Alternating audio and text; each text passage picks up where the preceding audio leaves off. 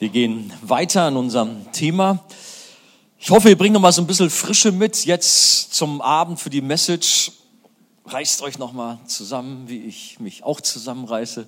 Aber gut, wenn man hier vorne steht, dann ist man eh so ein bisschen frischer, als man da in der Reihe sitzt. Aber stellt euch so vor, ich glaube, Christian sagte das gerade in seiner Message auch, stellt euch doch vor, Jesus selber sitzt in der ersten Reihe oder er sitzt da am Klavier.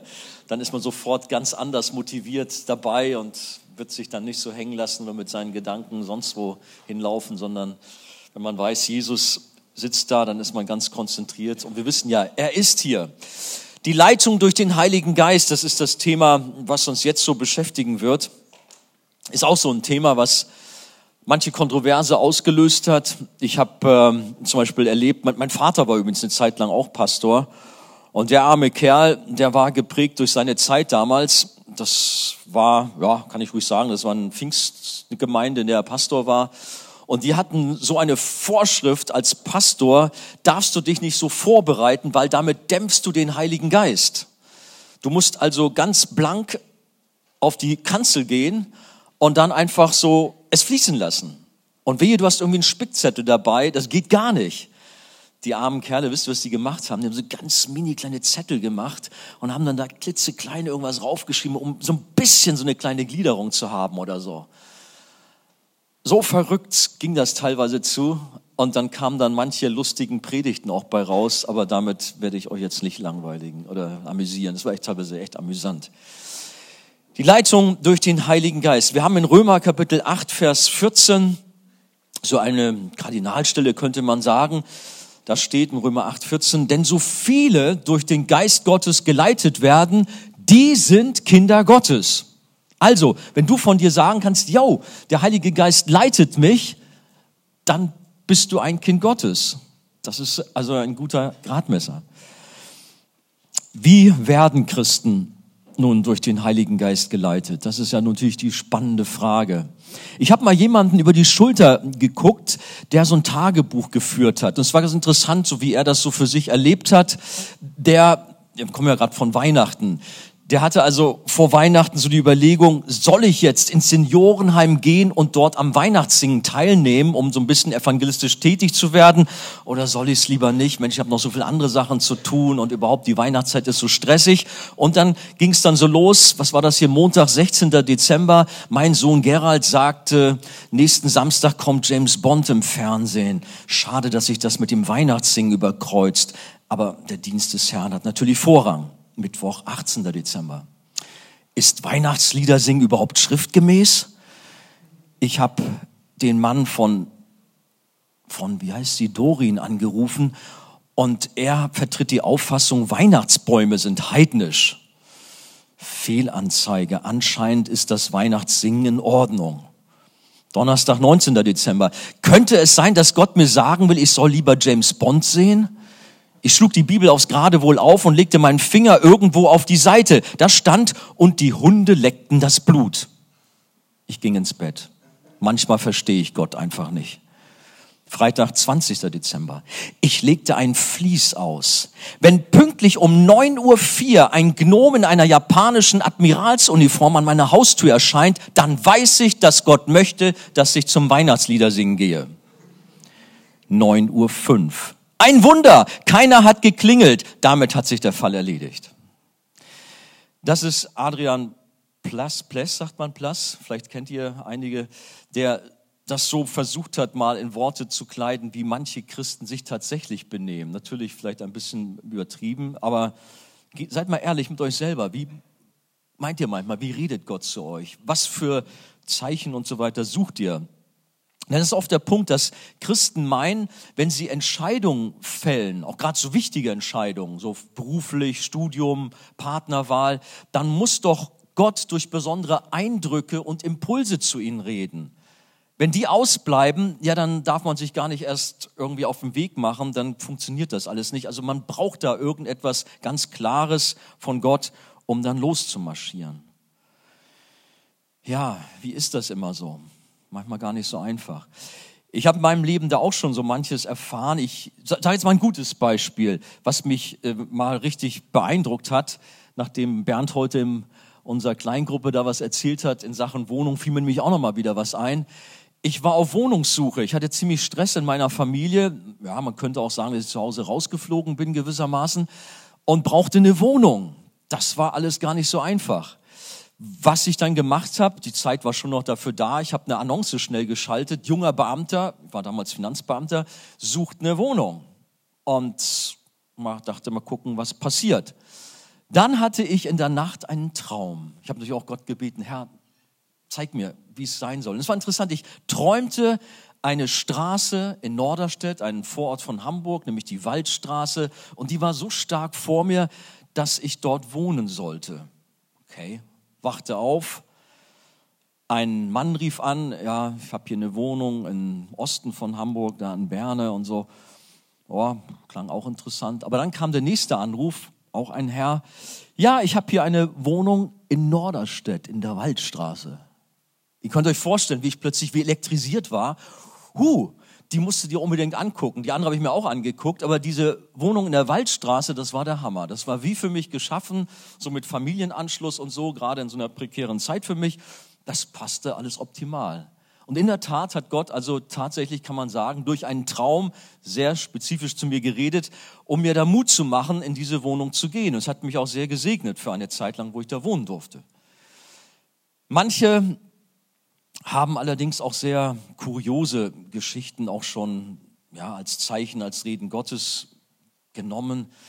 Ich kann mich an einen guten Freund erinnern, ich, erinnern, der war sehr verzweifelt. Ich weiß, sein Kind lag im Sterben und es war nicht einfach für ihn. Aber eines Tages kam er dann zu mir, du Andi, ich bin ganz sicher, sie wird geheilt werden. Oh ja, super, wo, wie kommst du jetzt da drauf und so? Du, ich fuhr mit meinem Auto die Autobahn längs und dann sah ich ein Schild, da stand drauf, alles wird gut. Okay. Ja, ich meine, es ist, wie Ermutigung auch vielleicht funktionieren kann. Wenig später war das Kind allerdings tot, ist gestorben. Gott hat es nach Hause geholt. Es war mit Sicherheit der Plan Gottes so.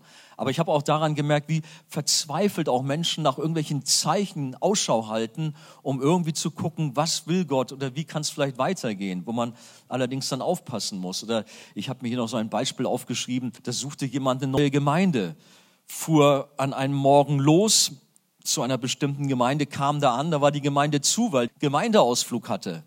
Auch das ist bestimmt vom Herrn, diese Gemeinde ist falsch. Also muss ich zu einer anderen Gemeinde ging dahin und irgendwie ja, war diese Gemeinde auch gerade nicht da. Ja, dann ist das auch nicht vom Herrn. Und so ist dieser arme Kerl dann von, das war die zweite Gemeinde, zur dritten dann gekommen. Ich weiß gar nicht, was bei der zweiten los war. Und in der dritten kam er gerade rein, er hat ganze Menge Autos mit Fischaufkleber gesehen. Ja, hier, glaube ich, bin ich richtig. Dem war das völlig egal, was das für eine Gemeinde war. Der kam da einfach rein und hat so ein bisschen was gehört, was sie da machen. Und ja, yeah, hier ist alles in Ordnung weiß nicht, funktioniert so Geistesleitung? Er war eh ein Church-Hopper, der Typ. Ich weiß nicht, ob er jetzt da glücklich geworden ist. Äh, aber ich bin nur da, das war so ein bisschen auch ein ja, unreifes Verhalten. Und dann wurde es immer mit Worten so kreiert, so irgendwie, ja, der Herr hat es mir aufs Herz gelegt. Oder der Geist Gottes hat mich gedrängt, das zu tun. Man kann ja manches so in fromme Worte kleiden und dann klingt das ganz wichtig. Aber ist das wirklich der Herr? Oder bist du nur ein ziemlich miserabler Typ und hast keinen Bock, äh, mal irgendwas durchzuziehen und bist nur irgendwie mit deiner Gemeinde unzufrieden und haust ab und wenn du bei der nächsten auch nicht mehr zufrieden bist, dann geht's wieder weiter und wieder weiter und so weiter. Was steckt dahinter? Wie äußert sich Geistesleitung im Neuen Testament? Wenn wir vielleicht so mal anfangen, das habe ich hier mal als ersten Punkt. Ähm, da könnte man also abendfüllend drüber sprechen, wie sich das in der Bibel auch so zugetragen hat. Ich meine, Jesus selber haben wir als Beispiel, wir sprechen ja auch über das Thema Dreieinigkeit oder Joel hat ein bisschen davon uns erzählt, sind in einem Haus, die haben uns gesagt, die Türgriffe und so, ihr könnt euch noch dran erinnern, hier weisen auf die Dreieinigkeit. Ja, Jesus hat gesagt, ich bin ganz eng mit dem Vater, wir sind eins. Und so war auch sein Verhältnis in allem, wie er gelebt hat, ganz, ganz eng.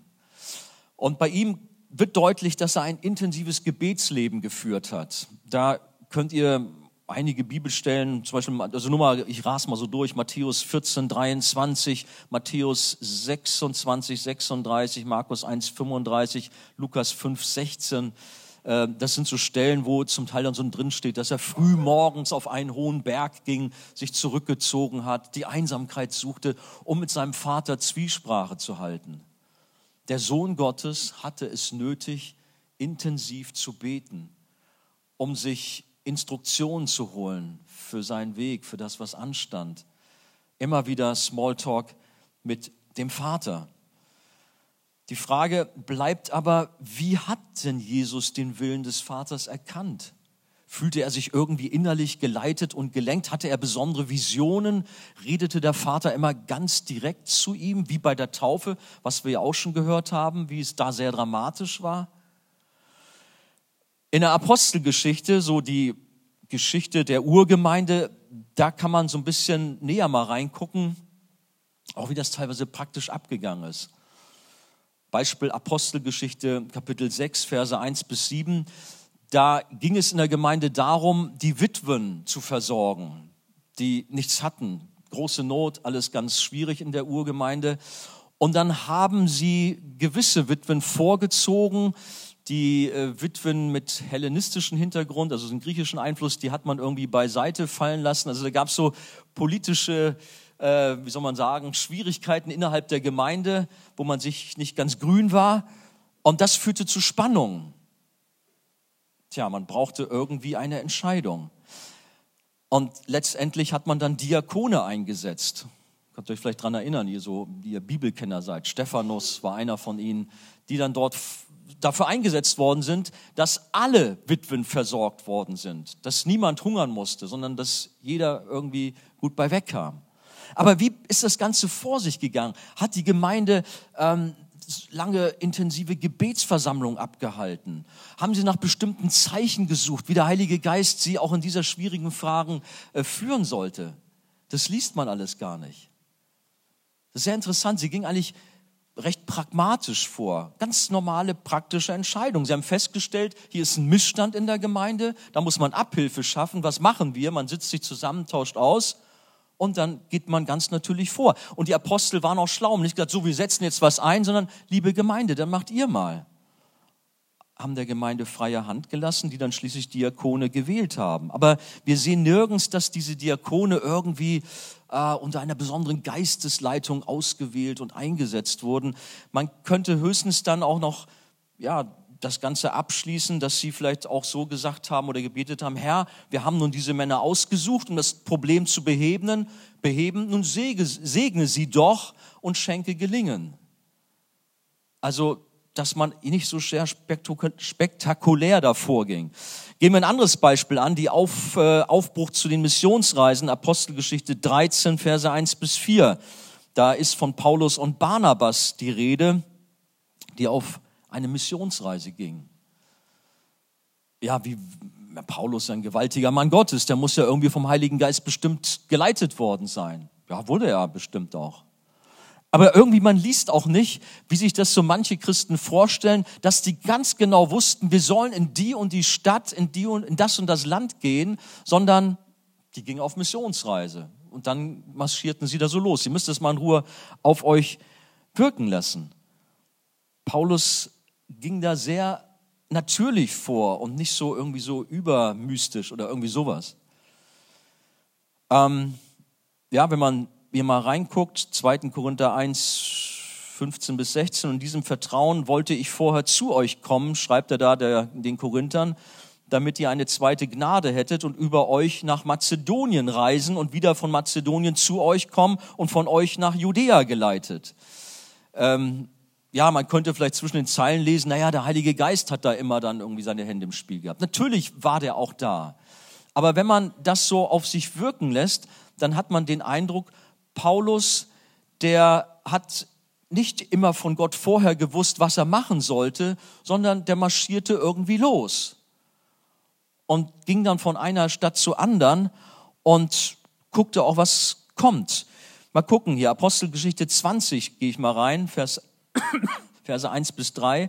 Nachdem aber der Tumult aufgehört hatte, ließ Paulus die Jünger kommen und ermahnte sie, und als er Abschied genommen hatte, ging er fort, um nach Mazedonien zu reisen. Als er aber jene Gegenden durchzogen und sie mit vielen Worten ermahnt hatte, kam er nach Griechenland. Und als er sich drei Monate aufgehalten hatte, äh, wurde, als er nach Syrien abgefahren wollte, nee, warte mal, als er nach Syrien abfahren wollte, wurde von den Juden ein Anschlag gegen ihn unternommen. Ja, Moment mal, Paulus. Du bist da also jetzt irgendwie Mazedonien, Griechenland und nun Anschlag und nun ist plötzlich alles so tricky und alles schwierig und dann geht es weiter. Da entschloss er, Paulus, sich nach Mazedonien zurückzukehren. Ja, was hast du jetzt nicht richtig äh, hingehört oder hast nicht richtig gebetet, dass jetzt so ein Durcheinander da war? Also man merkt nur, Paulus ist irgendwo hingegangen, dann gab es Schwierigkeiten und dann ging er woanders hin. Dann gingen da plötzlich Türen zu, okay, dann gehe ich eben dahin. Ähm, ich werde gleich noch Bibelstellen nochmal vielleicht zitieren, wo es noch drastischer wird. Auf jeden Fall fällt eigentlich auf, dass Paulus eigentlich selber ganz natürlich vorgeht, aber niemals kommt da in den Texten so durch, der Heilige Geist hat zu Paulus gesprochen, er fühlte sich gedrängt, jetzt diesen oder jenen Weg einzuschlagen, sondern ganz normal, ganz einfach ging er los, um für Gott zu wirken, um Gott zu dienen, ohne jetzt das zu spektakulär zu machen. Und damit komme ich kurz zu uns. Wir haben so alle unsere frommen Kulturen. Das ist die charismatische Kultur, die evangelikale Kultur, so eine Prägung, die wir haben, wie das alles so funktionieren muss. Die einen haben ja etwas frommere Sprache, der Herr hat mir gezeigt. Die anderen sagen einfach nur, ja, ich gehe jetzt dahin, aber meinen auch, dass Gott ihnen das gezeigt hat. Natürlich klingt das jetzt besser, auch wenn ich als Pastor hier vorne stehe. Also heute Nachmittag, da hat Gott in mächtiger Weise zu mir gesprochen.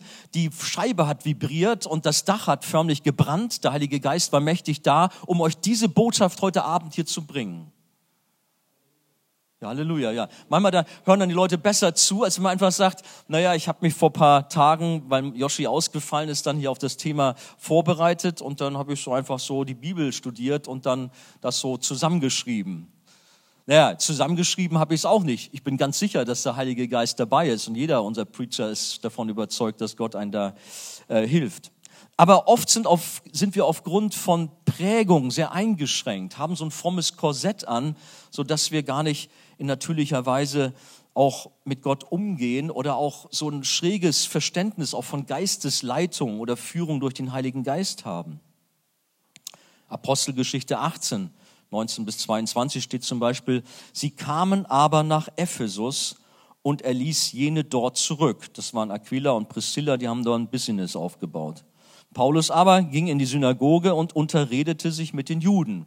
Als ihn aber baten, dass er längere Zeit bleiben möchte, willigte er nicht ein, sondern nahm Abschied von ihnen und sagte, ich werde, wenn Gott will, wieder zu euch zurückkehren. Und er fuhr von Ephesus ab. Und als er zu Caesarea gelandet war, ging er hinauf und begrüßte die Gemeinde und zog hinab nach Antiochia.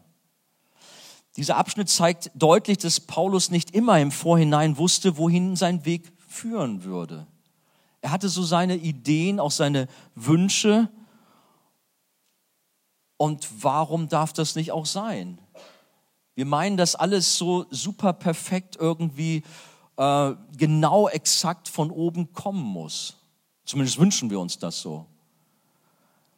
Aber Paulus sehen wir, der ist eigentlich ganz normal vorgegangen, hat irgendwelche Pläne gehabt, marschierte los und wenn dann irgendwie das anders kam, na gut, dann gehen wir eben statt nach Köln, gehen wir eben nach Düsseldorf oder so. Gut, da war er jetzt nicht, aber um mal eine deutsche Stadt zu nennen.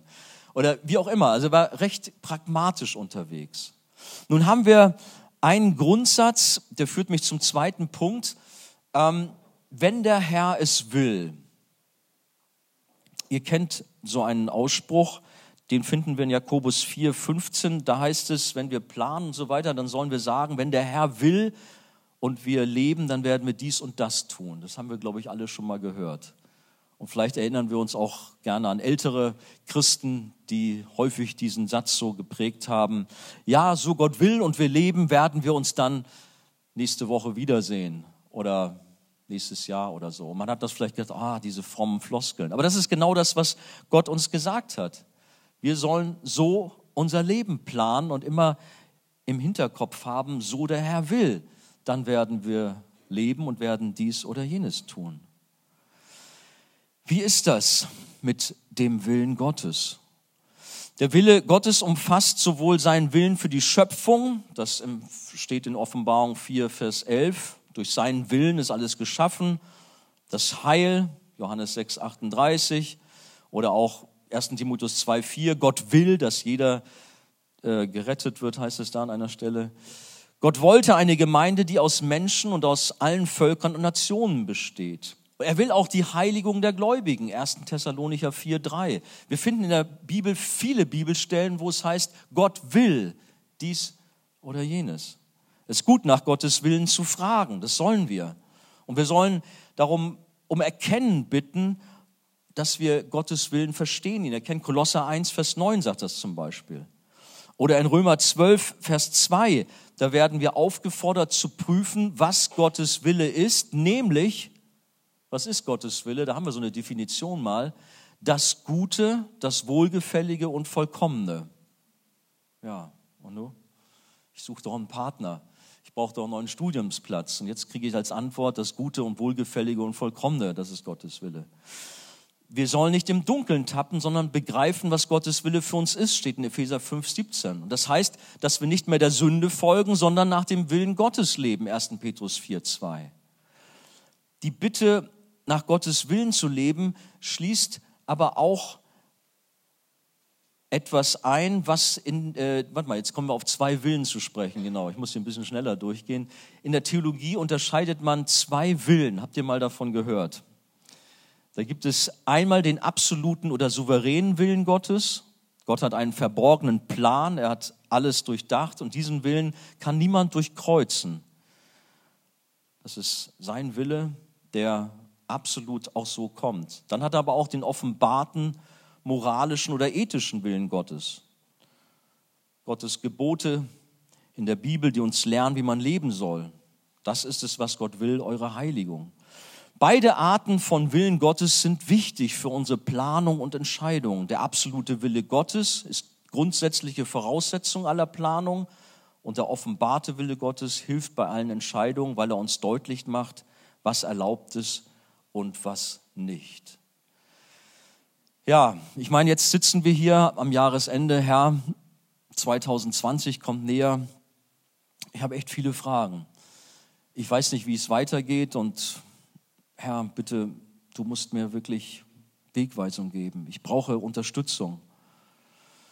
Mein Paulus kann uns so ein Beispiel sein, da wirklich entspannt auch zu gehen. Einfach zu sagen, okay, ich weiß, dass Gott in mir wohnt, dass er da ist, ihm vertraue ich und so gehe ich einfach drauf los. Und wenn irgendwie der Geist Gottes, heißt es einmal, Apostelgeschichte 18, 23, etwas verwehrt. Könnt ihr euch an so eine Stelle erinnern bei Paulus? Da heißt es, der Geist Gottes verwehrte, dass sie in eine bestimmte Gegend hineinkam, eben diese Apostelgeschichte 18, 23. Na gut, dann gehen sie eben in eine andere Gegend. Also, dass man da auch ja, ruhig auch entspannt ist, wenn es nicht so läuft und nicht gleich völlig verzweifelt ist. Mensch, jetzt habe ich mir so in den Kopf gesetzt, diesen Studiumsplatz zu bekommen und den habe ich jetzt nicht bekommen, nö, dann will ich nicht mehr, dann bin ich bockig. Oder ich wollte doch so gerne diese Frau näher kennenlernen. Jetzt hat dieser blöde Typ sie mir vor der Nase weggeschnappt.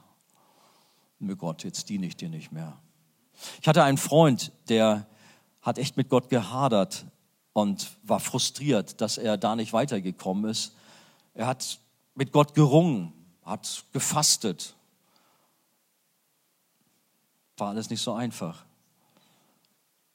Ich wünsche uns, dass wir viel entspannter in all unseren Lebensfragen mit Gott umgehen, dass wir sagen, ja Herr, ich bin dein Kind, du bist mein Papa, du meinst es gut mit mir und du wirst mich führen. Wenn ich in die Urgemeinde reingucke, klar, da gab es Widerstände, mal lief es gut, mal nicht so gut, aber du warst immer da und du hast alles doch eigentlich gut geführt. Aber dass wir da auch irgendwie entspannt vorgehen und pragmatisch, natürlich sind, so wie es eben auch Paulus äh, immer wieder war und nicht irgendwie komisch oder kompliziert sind. Aber naja, wir suchen immer nach irgendwelchen inneren Stimmen, nach Zeichen, nach bestimmten Gefühlen. Das ist das, was wir eigentlich immer haben wollen. Gerade beim Thema Partnerwahl, ich habe das zu oft erlebt, dass Leute zu mir kamen und mich auch um Rat gefragt haben, was ich gut finde. Und ich bin da auch ähm, sehr offen und spreche gerne auch. Kann mich an die letzte Freizeit erinnern in Kroatien, da haben wir viele Gespräche gehabt in der Hinsicht. Aber ich erlaube mir dann auch schon auch äh, versuchen, die Augen zu öffnen. Nicht, dass man da auf einem spienigen Weg vielleicht unterwegs ist, weil man meint, dass man irgendwie mit diesem berühmten Bibellesen äh, mit dem Finger irgendwo rein dann dann Hinweis bekommt, sie und keine andere wird es sein oder irgendwie. Ne? Und verrennt sich da. Wir hatten irgendwie schon die Tage hier ein Gespräch, ich weiß nicht, warum haben wir gestern Abend davon gesprochen. Äh, ich hatte einen, neben dem Bekannte war das, die kam zu mir und sagte, Andi, ich bin verzweifelt. Dieser Typ, der stalkt mich. Und der ist überhaupt nicht mein Typ. Der ist, ja, ist viel zu dick und so und das ist alles ganz schwierig. Ich kann nicht mehr. Und stell dir vor, er kommt zu mir immer und immer wieder und sagt mir, der Herr hat zu mir gesprochen, hat mir gezeigt, du wirst meine Frau werden. Ich habe Angst. Was ist, wenn er recht hat? Äh, ich meine, letztendlich habe ich auch Mut gemacht, du musst auch ihm sagen, was du denkst. Hat sie auch getan und auch ihm gesagt, du weißt du was, mir hat der Herr das nicht gezeigt. Überhaupt nicht. Und bitte lass mich zufrieden. Und um es mal richtig drastisch zu sagen, manche kennen schon diese Geschichte von mir, die hat ihm, als es nicht mehr, die hat ihm eine Ohrfeige verpasst. Als er immer drastischer wurde, da hat sie ihm gesagt, lass mir endlich mal zufrieden. Und dann ist ihr die Hand ausgerutscht. Gut, Mädels, nicht, dass ihr, ja, dann kommt dann lieber zu mir, versucht dann zu schlichten, das irgendwie zu regeln. Nicht, dass man hier so eine Eskalation hat. Aber so läuft es natürlich nicht so gut, wenn man in dieser Weise irgendwie vorgeht.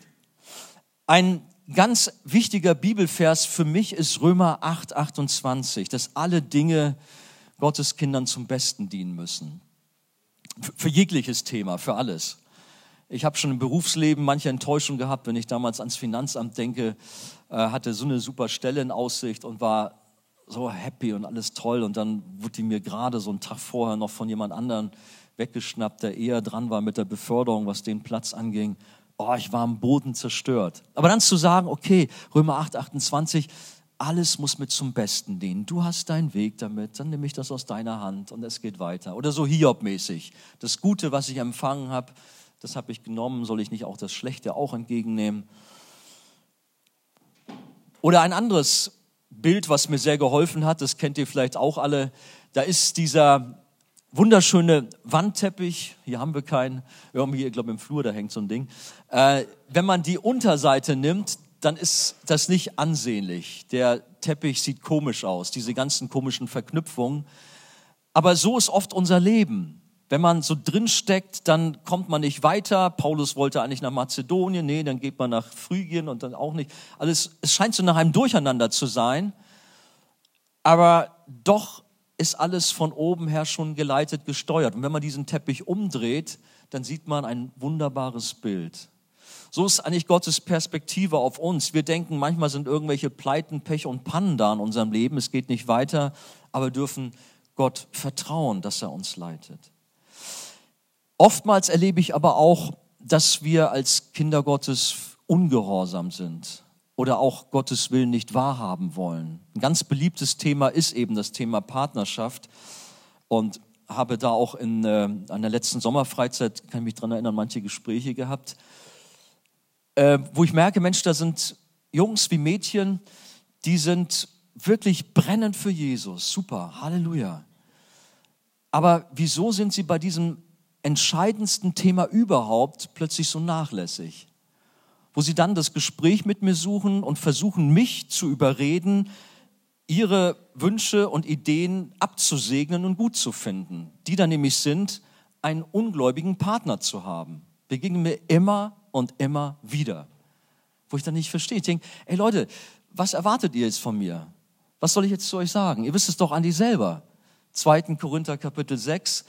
äh, ab Vers 14 folgende sagt doch ganz klar, was haben Licht und Finsternis für Gemeinschaft miteinander?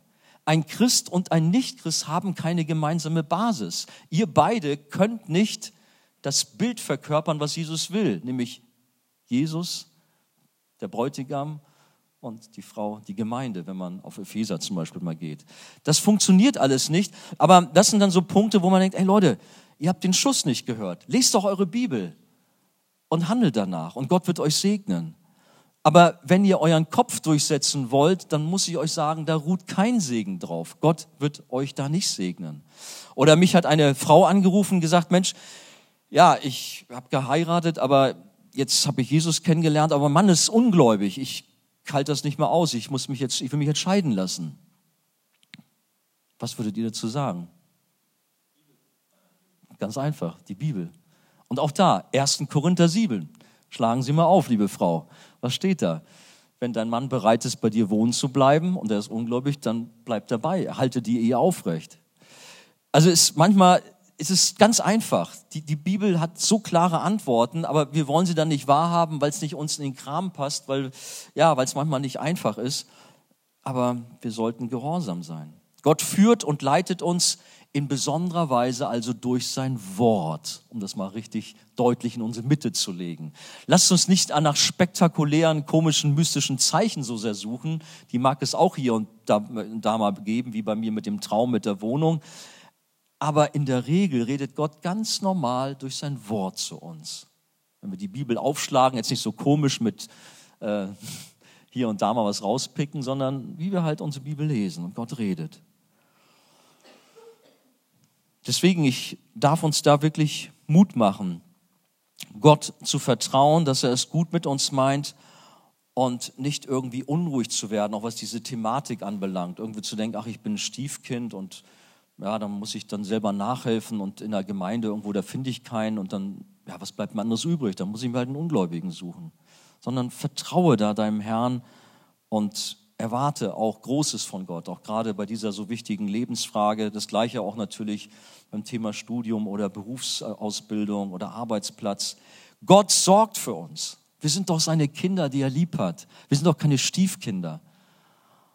Und ich weiß, so viele von euch haben das in ganz toller Weise erfahren, auch wenn sie geduldig geblieben sind, dass Gott sie mächtig gesegnet hat. Auch wenn sie vielleicht eine Zeit lang gedacht haben, ach, das wird alles nichts mehr, egal in welcher Frage das so gewesen ist. Natürlich ist auch eine Hilfestellung, dass man bei all seinen Lebensfragen unbedingt natürlich Jesus sowieso ins Boot mitholt, aber auch so diese Frage, ja, wir hatten mal diese Armbänder auch, wie hießen die da? What would Jesus do? Ihr könnt euch an sowas erinnern, vielleicht ältere Generation. Ach guck, du hast sogar sowas. Also was, was würde Jesus tun in dieser Lebenslage? Wie würde er entscheiden? Wie würde er sich verhalten? Gut, manchmal vielleicht hilft es euch auch nicht weiter, aber es hilft schon ein gutes Stück weiter an manchen Fragen. Dass man, weiß ich, so Fragen auch, ja, wo darf ich hingehen und Party machen oder irgendwie solche Sachen. Ich weiß nicht, der Geist Gottes wohnt in dir, er leitet dich, er ist da und er hat dir auch ein Gewissen gegeben. Da brauchst du manchmal auch nicht groß fragen und nun ein Zeichen warten, ob du in diesen komischen Nachtclub darfst oder nicht. Hey, mach einen Bogen da drum, lauf weg. Das ist ein Ort der übelsten Sünde, da hat ein Christ nichts verloren oder so. Also als Beispiel mal. Da wundert man sich manchmal, wie Kinder Gottes nach dem Willen Gottes fragen, wo es sowas von offensichtlich ist, offensichtlicher geht schon gar nicht mehr. Oder auch manche Sünden, Thema vor der Ehe zusammenziehen, Sex vor der Ehe, all diese Dinge, die sind glasklar, da brauchen wir gar nicht zu groß zu diskutieren und da brauchen wir auch nicht irgendwelche prophetischen Worte irgendwo herholen. Ich meine, ich habe das auch erlebt, dass äh, Leute meinten, in einer Gemeinde in Stuttgart war das, dass der Herr ihnen gezeigt hat, um die Ehe mal so ein bisschen äh, etwas aufzupeppen, dass man Partnertausch macht. Das hat ihnen der Herr gezeigt. Das ist kein Spruch, wirklich wahr, eine charismatische Gemeinde. Halleluja, wunderbar. Was glaubt ihr, was da los war? Die Ehen sind natürlich alle an die Wand gefahren und großes Chaos in der Gemeinde. So ist es dann, wenn es dem Teufel gelingt, auch gerade diese Thematik völlig in kuriose Gefilde hineinzubringen. Ja, wie gehen wir praktisch vor? Als drittes wir haben 2019, 2020 steht vor der Tür. hm, wie ist das? Ich war ein bisschen später gekommen zur Predigt von Christian am Sonntag, aber ich habe dann noch so mitgekriegt, wie er gesagt hat, ja, manche haben gesagt, am Jahresanfang wusste ich noch nicht, welchen Job ich haben soll, aber am Jahresende hatte ich ihn dann. Wie hat Gott mich versorgt? Oder am Jahresanfang wusste ich noch nicht, wen ich heiraten sollte, aber am Jahresende war ich dann verheiratet. Könnt ihr euch daran erinnern? Gut, keine Ahnung, ob das, ob das so schon funktioniert hat, so schnell. Aber ihr habt Fragen, ihr habt Wünsche, ihr habt Sehnsüchte und es ist auch richtig so. Und diese Fragen geben wir an Gott weiter und sagen, Herr, wir brauchen dich, wir brauchen deine Wegweisung. Ähm, ich habe ja viel Telefonseelsorge auch. Ja, der TV-Ende hier. Ne? Dann sagen sie, ach, sind Sie der Andi vom Fernsehen? Ja, ach, passen Sie mal auf. Dann haben Sie ein bisschen Zeit für mich und dann kommen dann irgendwelche Geschichten. Ich habe mich an eine Sache erinnert. Da rief mich ein Geschäftsmann an und sagte, wissen Sie was, ich bin von Gott sehr enttäuscht. Er hat durch einen Propheten mir sagen lassen, dass ich mein ganzes Hab und Gut verkaufen sollte. Das habe ich getan und mir ein Handwerk in einer Stadt XY da irgendwie aufbauen sollte. Habe ich alles getan, aber es ist alles den Bach runtergegangen. Und da habe ich mit ihm so gesprochen, dann merkte ich, der Typ war gar kein Handwerker, hat von nichts eine Ahnung gehabt. Aber ist irgendwelchen Verrücktheiten gefolgt, was ihn ein irgend dubioser Mensch, der sich Prophet nannte, mitgeteilt hatte und ist nun völlig mit seinem Leben an die Wand gefahren. Sein Geld war weg, seine Ehe war kaputt, Familie kaputt, alles kaputt. In unseren Kreisen ist es vielleicht, wo man sagt, ist verrückt, gibt's gar nicht. Es kommt so häufig sowas vor, ihr glaubt es gar nicht, in bestimmten christlichen Kreisen, wo man sich an Menschen klammert, weil man das mit dem Wort Gottes zu einfach findet und dann nach besonderen prophetischen Worten Ausschau hält und sich dann darauf stellt. Ihr Lieben, wir müssen sehr, sehr aufpassen, auch was das Thema Prophetie angeht und all diese Dinge und nicht wunderlich, nicht komisch werden. Ich möchte euch, um praktisch vorzugehen, einmal fünf Gs als Hilfestellung mitgeben. Fünf Gs, ganz einfach. Das erste hatten wir eigentlich schon gesagt, das ist Gottes Wort. Gott hat uns in seinem Wort klar gemacht, welche Wege gut sind und zum Ziel, Ziel führen und welche schlecht und antigöttlich sind und seinem Willen entgegenstehen. Im Psalm 119, Vers 105 steht, Dein Wort ist meines Fußes Leuchte und ein Licht für meinen Pfad. Das heißt nicht, dass wir uns irgendwelche Lieblingsverse rauspicken und damit unsere eigensinnigen Wünsche rechtfertigen, Nein, es geht schon um die rechte Motivation von uns und dass wir wirklich ganz aufrichtig zu Gott kommen und bitten, Herr, leite mich und hilf mir und dementsprechend auch unsere Bibel lesen. Wenn der anvisierte Job etwas von dir fordert, was gegen Gottes Gebote steht, dann hak ihn ab und lass es sein. Es kommt öfters vor, dass dann Chefs zu dir sagen, vielleicht im Vorstellungsgespräch, ja, sie müssen bei uns aber auch bereit sein, diese und jene krummen Sachen. Gut, das sagt er jetzt nicht so, er drückt das anders aus, der Chef. Aber du weißt sofort, hier läuft was nicht ganz rund und ich muss auch die Unwahrheit sagen und ich muss vielleicht irgendwelche Bilanzen so ein bisschen beschönigen oder irgendetwas machen. Lass es sein. Dann geh nicht in diese Firma hinein, sondern mach diesem Chef klar, dass du ein Christ bist, dass du aufrichtig bist und für Gott lebst und Gott wird es segnen. Entweder wird dieser Chef sagen, wow, so einen brauche ich für meine Finanzen, dem kann ich vertrauen. Äh, ja, oder lass es dann bleiben mit diesem Chef, geh zu einem anderen. Ähm, ja, wir sind ein Tempel des Heiligen Geistes und als solche haben wir natürlich auch da wirklich Verantwortung. Das zweite G ist Gebet. Wir haben schon eingangs von Jesus kurz gesprochen oder gehört, dass er intensiv mit seinem Vater im Kontakt war. Und beim Gebet meine ich auch intensiv. Nicht irgendwie so instantmäßig, hm, Herr, bitte hilf mir doch jetzt. Amen, danke. Klar, Stoßgebet hilft auch, kann man auch mal machen. Aber oftmals haben wir auch verlernt, so richtig dran zu bleiben, auch mal um etwas zu ringen, auch mal Gott zu zeigen, dass man etwas wirklich wert ist, auch vielleicht durch Fasten zu unterstreichen, dass man eine Zeit lang auch auf etwas verzichtet, was einem wichtig ist äh, wir kennen diese sieben Wochen ohne, auf Süßigkeiten, auf Fernsehen oder irgendetwas oder auch auf Nahrung. Aber dass man so eine Fastenzeit auch hat, um zu zeigen, Herr, es ist mir so wichtig, dieses Anliegen, meinen Berufswunsch zu finden oder was es gerade ist, um das auch mal so vor Gott zu bringen.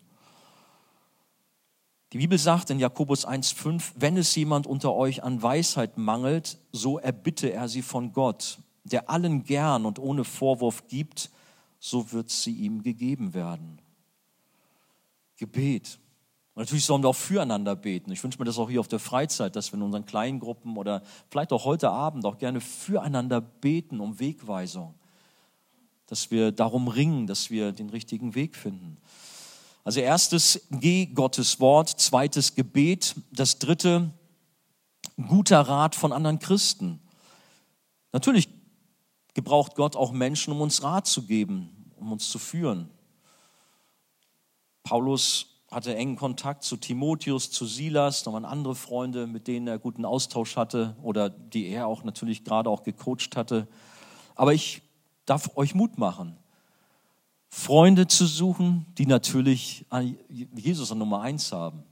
Also es bringt jetzt nichts dazu, jemanden zu laufen, der wirklich antigöttlich unterwegs ist und ihn dann irgendwie um Rat zu fragen, was äh, entscheidende Dinge anbelangt, vielleicht Partnerwahl oder so, sondern natürlich geistliche Freunde, Hauskreisleiter, Pastoren, Älteste.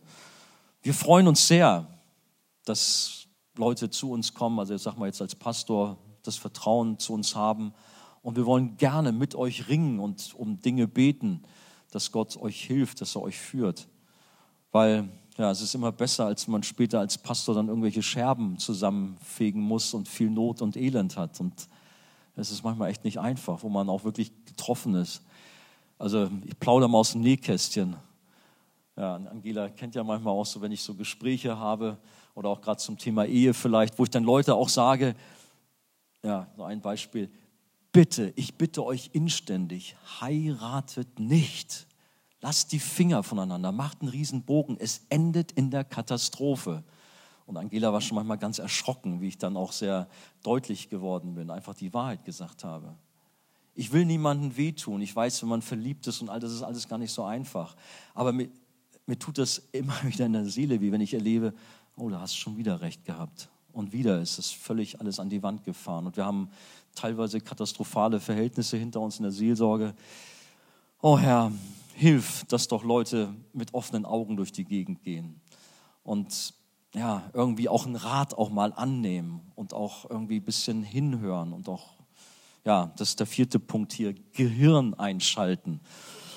Ähm, also der Heilige Geist ist da, er ist in unserem Leben, er wohnt in uns. Aber unser Vater im Himmel hat uns einen Kopf gegeben, ein Gehirn gegeben, das wir nicht ausschalten sollen. Das ist leider oft bei Christen, ich wundere, ja, es ist manchmal wunderlich wirklich, wo man denkt, ey Mann, das haben sie doch an der Garderobe abgegeben, wie die Ungläubigen gerne über uns sagen. Ähm, nein, wir sollen unsere Pläne, wir sollen ganz vernünftig sein, Pro- und Kontralisten zum Beispiel aufstellen, schauen, gibt es da noch Alternativen zu dieser oder jener Sache, realistisch, nüchtern rangehen, wie eingangs in der Apostelgeschichte von Paulus so ein bisschen skizziert.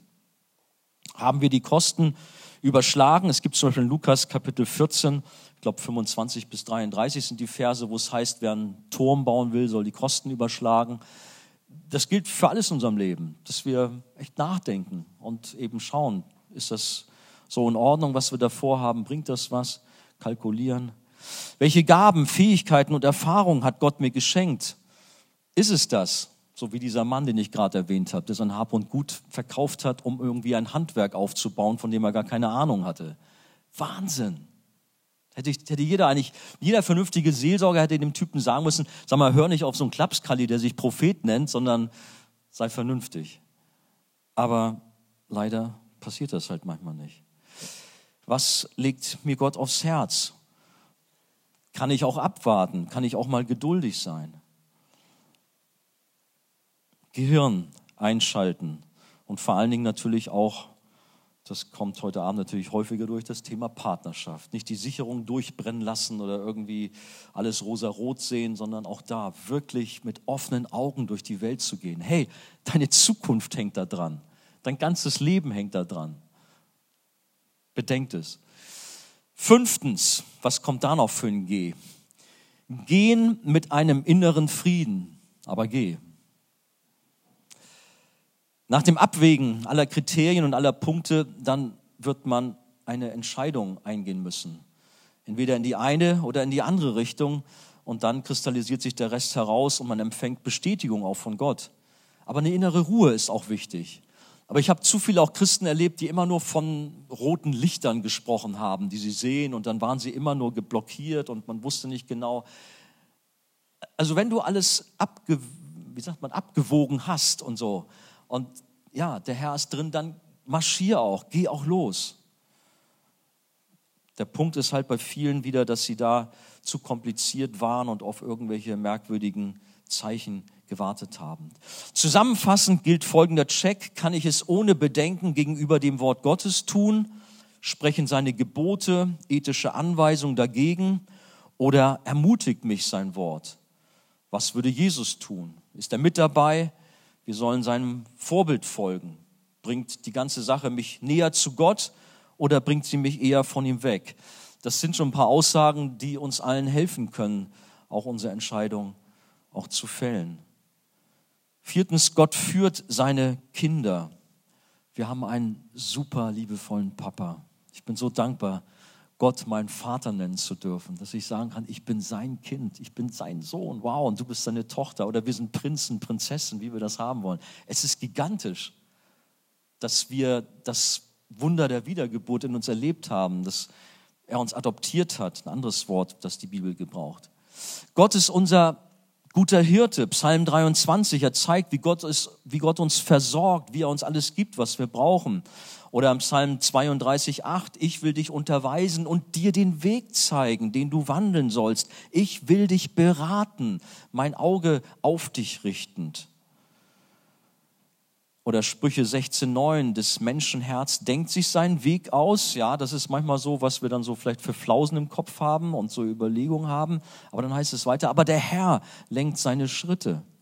Oder Sprüche 3, 5 bis 6, vertraue auf den Herrn von ganzem Herzen und verlass dich nicht auf deinen Verstand, erkenne ihn auf all deinen Wegen, so wird er deine Pfade ebnen. Gott ist da und er führt uns. Wir haben einen liebevollen Vater, der uns versorgt. Paulus hat einmal ausgerufen, Christus ist mein Leben und Sterben Gewinn. Das war so ein Ausdruck, um zu zeigen, eigentlich, Jesus ist alles für mich. Wir sind so am Ende des Jahres. Ist Jesus auch alles für dich? Ist er die absolute Nummer eins in deinem Leben? Bist du komplett auf ihn ausgerichtet? Bist du so ganz eng mit ihm? Wenn das nämlich der Fall ist, dann darfst du sicher sein, dass auch deine Pläne und deine Überlegungen auch in die richtige Richtung laufen, wenn du so auf Jesus ausgerichtet bist. Es gibt so einen ganz wichtigen, schönen Vers auch bei dieser ganzen Thematik, äh, Matthäus 6, 33, trachtet zuerst nach dem Reich Gottes. Und wie geht's weiter? Dann wird euch alles zufallen, so. Ja gut, wir haben dann so manchmal unsere Vorstellung, es muss jetzt sofort und jetzt gleich sein. Aber da eben zu sagen, okay Gott, ich habe dich an Nummer eins, ich vertraue dir, ich diene dir, ich gebe alles für dich. Du weißt, ich habe schon so lange gewartet, aber ich vertraue dir weiter. Jetzt kommt das nächste Jahr, ich habe schon gedacht, in 2019 kommt irgendwie eine entscheidende Weggabelung ähm, für mich. Aber ich bleibe dran, ich gebe nicht auf. Wirft euer Vertrauen nicht weg, welches eine große Belohnung ist hat, steht im Hebräerbrief. Nein, wir bleiben dran. Jesus ist unser Ein und alles. Ihn dürfen wir vertrauen. Und ich weiß jetzt nicht, was euch so bewegt am Ende des Jahres, heute Abend hier. Vielleicht, dass der Andi jetzt langsam Schluss macht. Ich bin jetzt auch fertig. Äh, aber ich denke, manch einer hat so Fragen, was sein Leben anbelangt. Studium, Beruf, Partner, die Fragen sind garantiert hier. Und ich habe ja auch einige Gespräche hier und da immer mal wieder geführt mit euch. Ich weiß ja, wie euer Herz so ja, Sehnsucht hat, dass Gott hier unter eingreift und hilft. Lasst uns gerade auch heute Abend uns mit unseren Fragen, unseren Sehnsüchten an Gott wenden und erwarten, dass er uns durch seinen Heiligen Geist begegnet, dass er uns leitet dass er uns hilft. Glauben wir, dass er das tun wird? Amen.